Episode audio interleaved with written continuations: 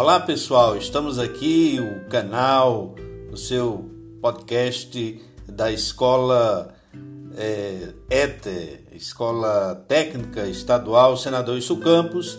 Quem está falando é o Deoclésio, professor Deoclésio, coordenador da biblioteca, professora Eva Betânia. Vamos, estamos refletindo e nada melhor do que conversar, debater, escutar e, acima de tudo, crescer.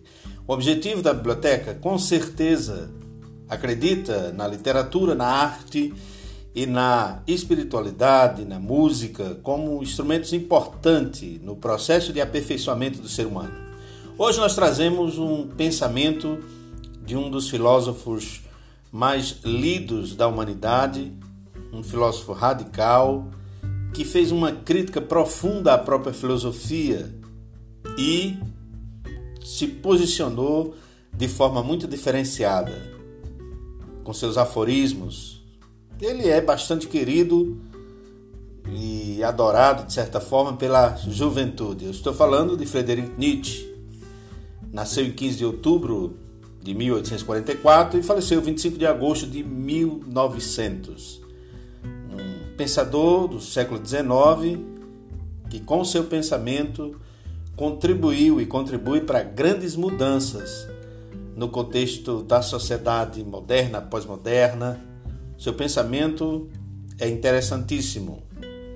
É autor daquela frase célebre da morte de Deus, mas nós precisamos considerar e contextualizar quando ele fez essa crítica à igreja.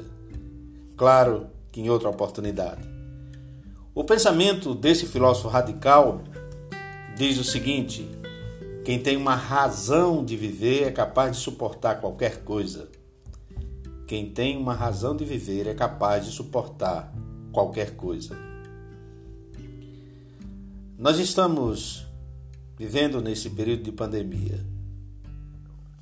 Momento de dor, de crise, de muitas questões mas ao mesmo tempo percebemos numa sociedade moderna, pós-moderna, numa sociedade altamente marcada pela sua tecnologia, uma sociedade que nesse processo todo deixou mais claro ainda a sua desigualdade.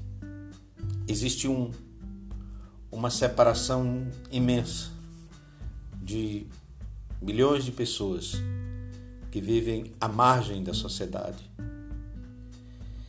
E essa sociedade capitalista que coloca o ter acima do ser.